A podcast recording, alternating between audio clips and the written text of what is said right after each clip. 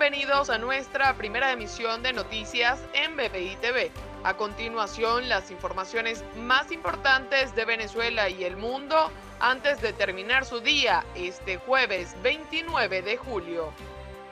El Grupo para la Crisis de Migrantes y Refugiados Venezolanos de la OEA estimó que para los primeros 90 días del 2022 se evidencie un repunte en el éxodo de venezolanos y no descarta que la cifra supere los 7 millones de connacionales distribuidos en la región latinoamericana.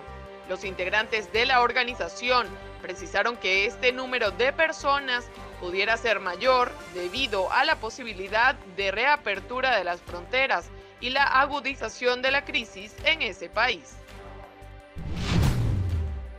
Un estudio relacionado por Hispanics in Philanthropy informó sobre el incremento de crímenes relacionados a migrantes y explotación laboral en la frontera de Estados Unidos, en el cual Venezuela y Colombia envían potenciales víctimas.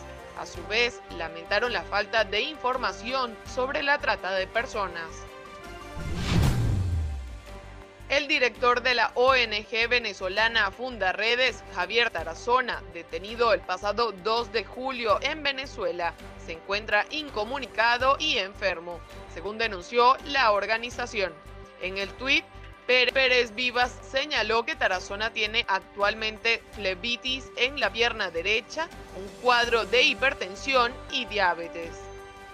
Para el desarrollo de estas y otras informaciones, los invitamos a sintonizar nuestra señal en vivo y contenido on demand en bpitv.com o a través de Roku, Apple TV, Amazon Fire y nuestro canal de YouTube.